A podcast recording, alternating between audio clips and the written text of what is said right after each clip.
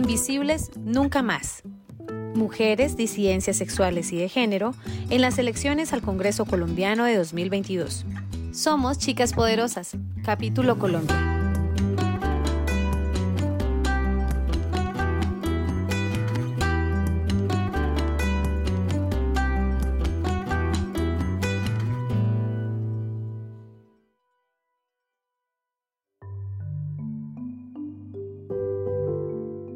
Millu Alarcón, Feminismo al Barrio.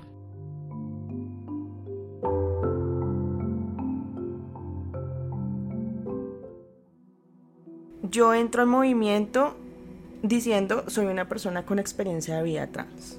Y creo que la primera pregunta que yo hago al movimiento es ¿qué pasa con las personas trans? ¿Qué pasa con las personas transmasculinas? ¿Con las personas no binarias? Que nos sentimos que el movimiento pues pueda, pueda estar bien para nosotros es Miyu Alarcón, quien ocupó una de las candidaturas al Senado en 2022, siendo una persona con experiencia de vida trans no binaria. El movimiento dice, aquí respetamos los derechos y las libertades de las personas y pues claro, entran las disidencias. Se refiere a Estamos Listas, el movimiento político que respaldó e incentivó su candidatura. Desde ahí me siento convocada de pasar mi hoja de vida, pues yo ya había hecho la pregunta de qué pasaba con las personas como yo, y pues me dijeron, tranqui, hágale, si acá usted puede agenciar su, su vocación de poder, hágale. Listas estamos listas, listas vamos a ganar.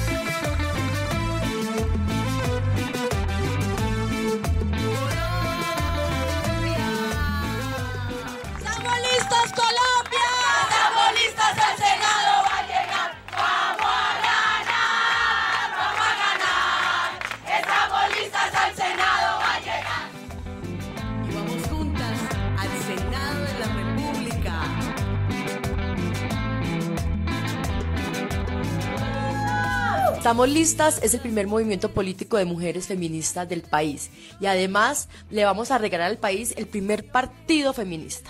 Nuestra agenda legislativa propone transición democrática, justicia social, económica y ambiental y un futuro en paz para nuestro país. Estamos listas. Este 13 de marzo vota por nosotras marcando la U en el tarjetón.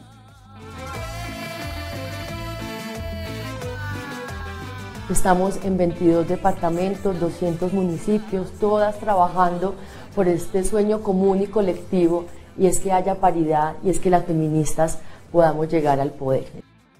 Miyu hizo parte de esta lista en el puesto 8 de 11 integrantes de Estamos Listas, en una elección interna que tenía como finalidad reunir mujeres lesbianas, bisexuales y transexuales, mujeres afrodescendientes, mujeres de municipios subrepresentados y también mujeres que no pertenecieran a ninguno de estos grupos específicos. El 20% de mujeres afro, el 20% de mujeres subrepresentadas queden en unas posiciones importantes en la lista. Entonces, primero, ese recorte. Bien, y aquí con toda la fuerza del mundo diciéndoles vamos a ganar, estamos transformando este país. Abrazo para todos. Esta candidatura de Millu se da en un contexto en el que por segunda vez en las elecciones al Senado participan personas con experiencia de vida trans. En las elecciones de 2018 se dio por primera vez con la participación de dos mujeres trans, Akemi Sofía Rabe y Tatiana Piñeros. Y en 2022 las personas con experiencia de vida trans con candidatura al Senado fueron dos, Edith Dayanara Salas Morelo, una mujer trans afro, y Miyu Alarcón, una persona trans no binaria. La propuesta de Millo al Senado es el resultado de un proceso popular, de un activismo que ha crecido y que se ha transformado en el camino. Millo nació y vive en Bogotá. Tiene 37 años. Su vida ha estado ligada a los procesos de creación artística, al deporte y al trabajo comunitario. Tres formas en las que ha buscado un lugar en el mundo para sí misma y para sus compañeros de la Corporación Casa del Oso en la localidad de Fontibón. Hola a todos. Hola a todas. Hola a todos, ¿cómo están? Soy Salomé y he encontrado en la Casa del Oso un lugar seguro donde me siento bien, donde no me siento juzgada, donde puedo ser yo y donde he hecho las cosas que me gustan Casa del Oso surgió en 2015 con la apuesta de contribuir al empoderamiento político de mujeres, niñas, niños, adolescentes, jóvenes y personas LGTBI. Un lugar donde el teatro, la creación de manualidades y el fútbol femenino fueron las principales herramientas de inclusión y articulación para las comunidades de esta localidad. Una apuesta que inició con el proceso de Millu. Somos aproximadamente 30, mujeres que nos estamos tomando los parques y nos estamos tomando este parque en especial los días miércoles, viernes y sábado. El sábado por cosas de la vida, por una tusa, realmente me llega al fútbol. Yo nunca había jugado fútbol, toda la vida he sido nadadora. Se me facilitó aprenderlo, entonces me entrené como portero. Allí comienzo a hacer trabajo comunitario con mujeres de las localidades, de ciertos barrios de localidades, a través del fútbol popular, del micro, del, que se juega en la cancha del barrio y comenzar a trabajar como temas políticos, hablar de feminismo a mujeres que nunca habían escuchado este término o que si lo habían escuchado lo tenían de una forma como muy despectiva de las feministas allá. Entonces es como bajar el feminismo al barrio. ¿Tú crees que es importante organizarnos? Muy importante, claro. La importancia es, resaltar el fútbol femenino y en los barrios, no en, no en las escuelas, porque las escuelas como tal se manejan son chicas con dinero. Era generar un fútbol popular y feminista, una manera de articular a las mujeres y a la comunidad LGTBI, empezando a visibilizar violencias de género que estaban normalizadas. Bueno, esto nace a partir de que comienzo a descubrir otras formas de relacionarme, de amar, eso pasa como hacia los 23 años aproximadamente. Entonces me reconozco como con esas diversidades de poderme expresar y de poderme compartir con otras personas, en este caso pues con mujeres. En ese momento Miyu ya tenía a su hija. Era carpintera. Y reconocerse como lesbiana hizo que su familia y sus redes de apoyo se alejaran y cerraran muchas puertas laborales. Por eso entendía con claridad las problemáticas que se viven en la comunidad LGTBI y por las que había que trabajar. Llegamos 2017-2018, las personas de los sectores LGBT a, Fontibón y comenzamos a, decirle a, a la localidad, mira que sí existimos y somos muchas, y somos muchas.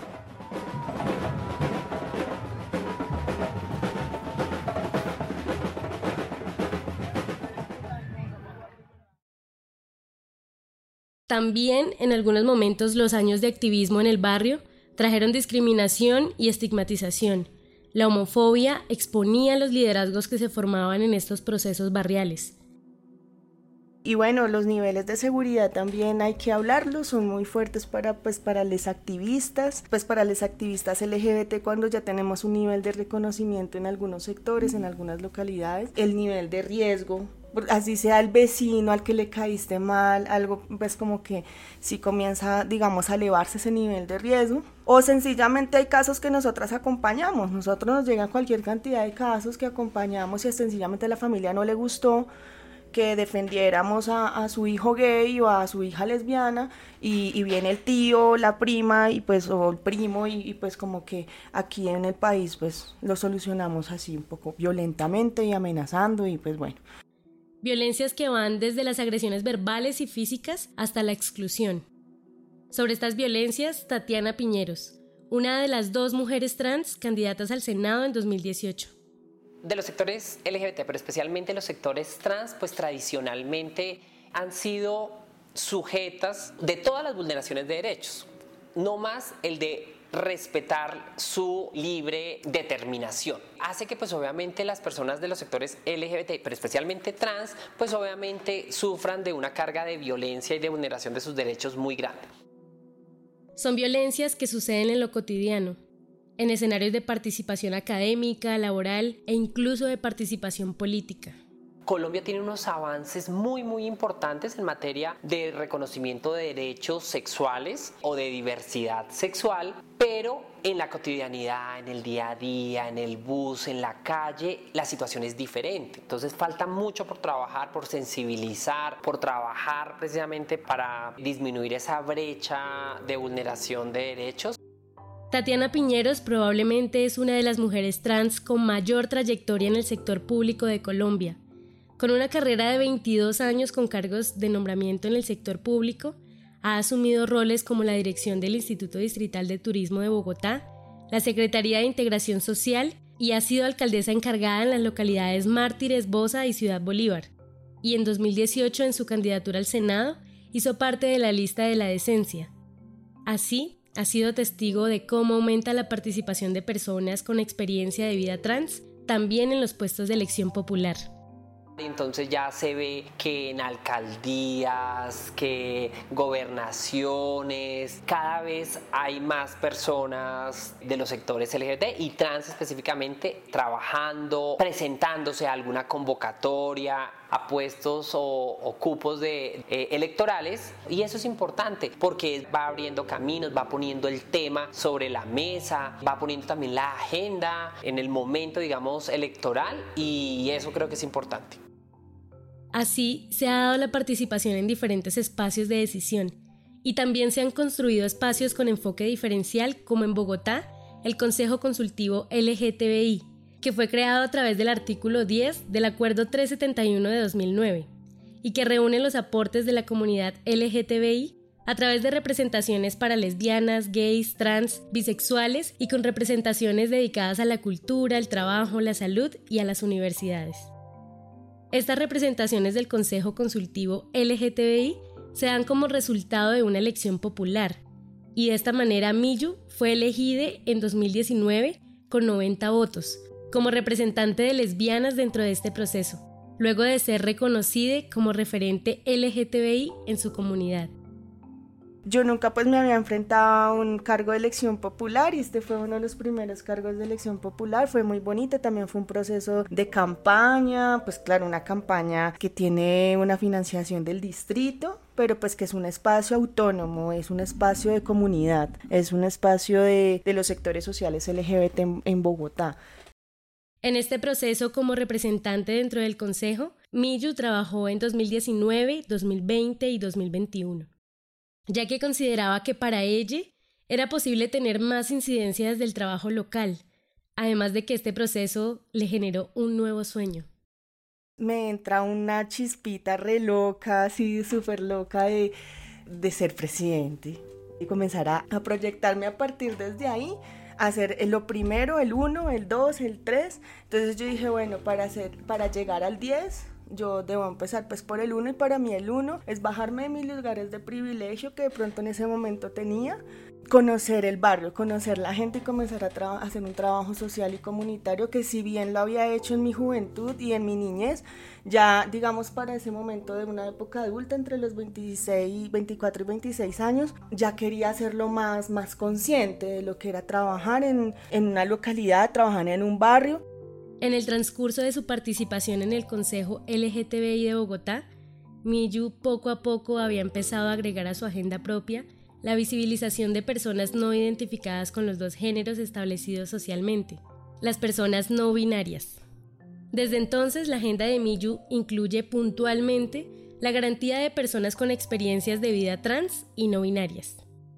Y cómo es una lucha, también, porque de momento muchas compañeras sienten que nosotros nos vamos a ir del lado de los machos. Entonces de una nos ponen al grupo de los machos, de los manes. Entonces como que es importante reconocer que, o sea, no dejar de reconocer nuestras luchas y nuestra historia también. Según la periodista y columnista trans Laurel Miranda, se trata de procesos trans excluyentes que no solo se ven reflejados en la sociedad en general, sino incluso en el activismo feminista, que en palabras de Miranda, las voces antitrans no solo buscan apartarnos de la lucha feminista, sino asegurar que la conquista de nuestros derechos más básicos pone en peligro a las mujeres cisgénero. Sobre el tema, Dane Aro Belmont, directora ejecutiva de la Fundación Grupo de Acción y Apoyo a Personas con Experiencia de Vida Trans, GAT un proceso que le apuesta entre varios aspectos a trabajar por la incidencia social y política de las personas con experiencia de vida trans.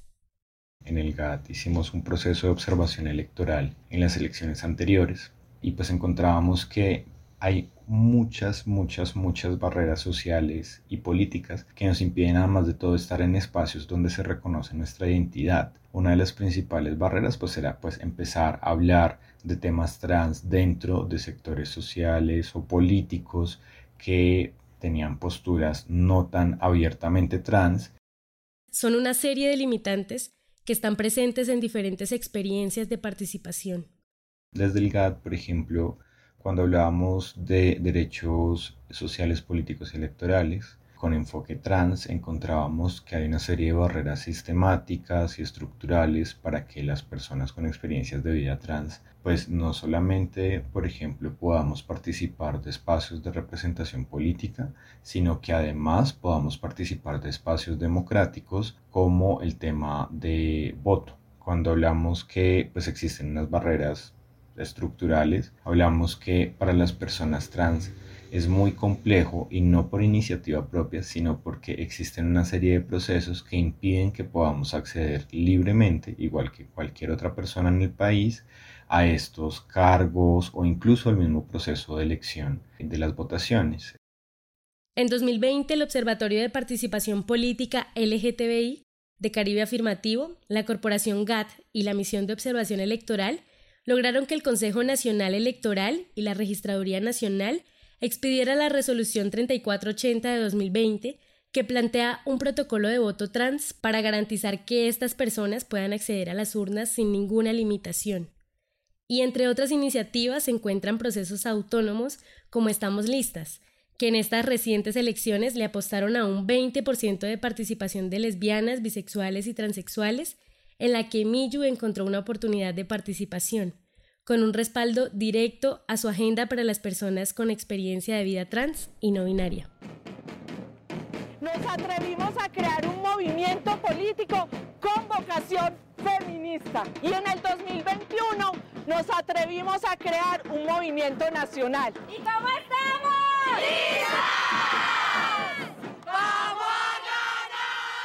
Yo tengo varias amigas en Medellín y pues como que siempre me decían, yo mira este proceso re lindo, tú deberías estar ahí, tú has camellado para esto, tal, mira que es un proceso autónomo, es feminista, es independiente, es así popular como lo que tú has camellado. Como a los 15 días que yo me inscribo, sale la convocatoria para ser precandidato. Presento una entrevista con las abogadas del movimiento. Les explico un poco cómo, cómo me defino hoy en día, cómo me quiero ver, cómo me siento. Ellas me preguntaron si yo quería salir de una vez a medios hablando sobre mi tránsito o, cómo quería ser nombrada también. Y pues bueno, yo ahí fui como un poco tranqui y les dije que, que, por el momento mm, yo igual me seguía también como identificando desde ella, desde lo femenino y que poquito a poquito a través de la campaña pues ya íbamos, depende como yo me iba sintiendo, pues ya iba nombrándome.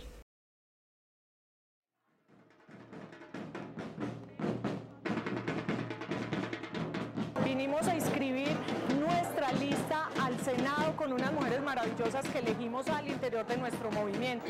Hoy le vamos a entregar a la registraduría. El 13 de diciembre de 2021 Estamos listas inscribió la lista al Senado con la entrega de 94.209 firmas y un par de semanas después, de manera interna, eligieron las personas que integraron la lista al Senado. Ahí están compañeras, esta es la senaduría colectiva, estamos listas.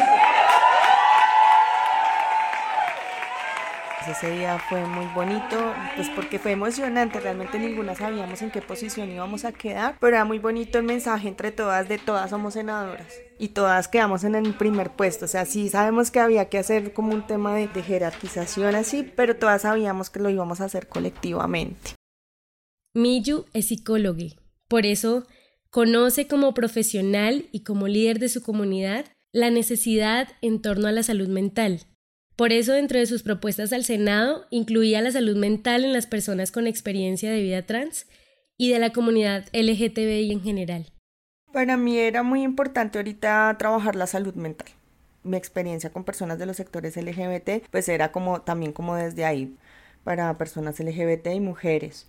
Es una apuesta que aún todavía tengo, pues desde, desde mi activismo y también desde mi profesión y es cómo se garantiza el acceso a la terapia o acompañamiento psicoterapéutico, psicológico, psicosocial a personas de los sectores LGBT, a mujeres con discapacidad, por eso también como era como ese control político a esta ley de salud mental, teníamos como esa, esa apuesta de generar esos controles ahí a la ley integral trans, a la ley integral del aborto. Era más o menos como, como llegar a hacer ese control político a partir de esas sentencias que ya hay. Hola, nos encontramos en el barrio de Córdoba, el barrio que nos vio crecer. Hoy estoy súper feliz porque llegó el día de tanto esperado, 13 de marzo, para ir a votar para el Senado. Me siento muy orgullosa, es nuestro tiempo. Y el 13 de marzo de 2022, las familias de las candidatas y candidates se preparaban para votar con muchas expectativas. Al final de la jornada, ninguna de las dos personas con experiencia de vida trans tuvieron los suficientes votos para ser parte del Senado. Pero esta experiencia de participación deja un precedente dentro de la historia del país aunque para el caso de Miyu las probabilidades estuvieron definidas por la lista cerrada, que lo ubicaba por fuera de las tres curules a las que aspiraba Estamos Listas. Nosotros recibimos resultados de elecciones, nos comenzamos a dar cuenta que estamos muy lejos del umbral. Lo que hacemos es como un parar, un reconocer, digamos, que no lográbamos llegar. Hablamos con la militancia, también como, como como reconociendo lo, ganado, reconociendo la visibilidad de Estamos Listas a nivel nacional. Al final de la jornada, Estamos Listas obtuvo como votación 108.761 votos, que no fueron suficientes para obtener curules. Sin embargo, este proceso ha generado nuevas expectativas en Colombia con relación a la participación política de mujeres y de disidencias sexuales y de género constituyéndose como un referente de agenda feminista nacional. La representatividad que estemos las personas trans ahí, que pues hay una serie de legislaciones y de normas que ya hay y que sencillamente no se aplican. Entonces hacer ese control político y generar leyes como la ley trans, por ejemplo, que es muy importante, que hay una integralidad en la ley trans y hacer un seguimiento pues de de estas legislaciones que ya hay y pues las que se viene se van a seguir dando. En las elecciones al Congreso 2022, siete personas LGTBI fueron elegidas.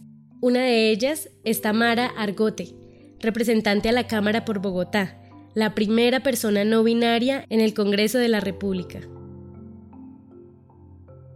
Para Miyu, la agenda LGTBI y en específico la agenda trans del país requiere que la participación aumente para poder garantizar que no haya un retroceso en los derechos adquiridos en el país y que se haga seguimiento a lo logrado hasta el momento.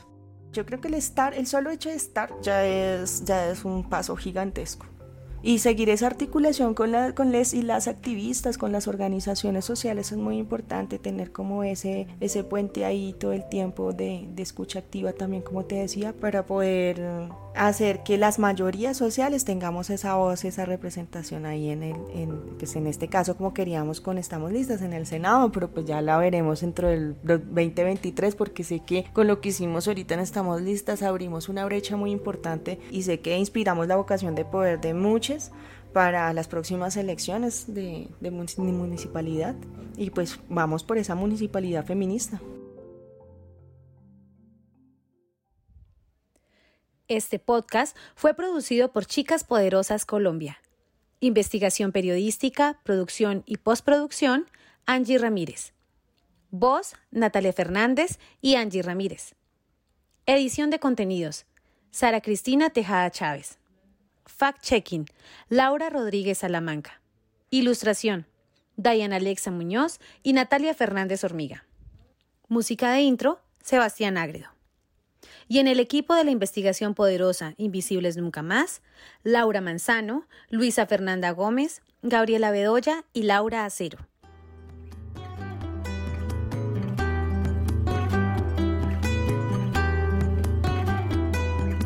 Esta investigación fue financiada por Fondo Lunaria Mujer en la convocatoria Libertad y Democracia 2021. Pueden encontrar los enlaces a todos los contenidos de esta investigación en la descripción de este episodio.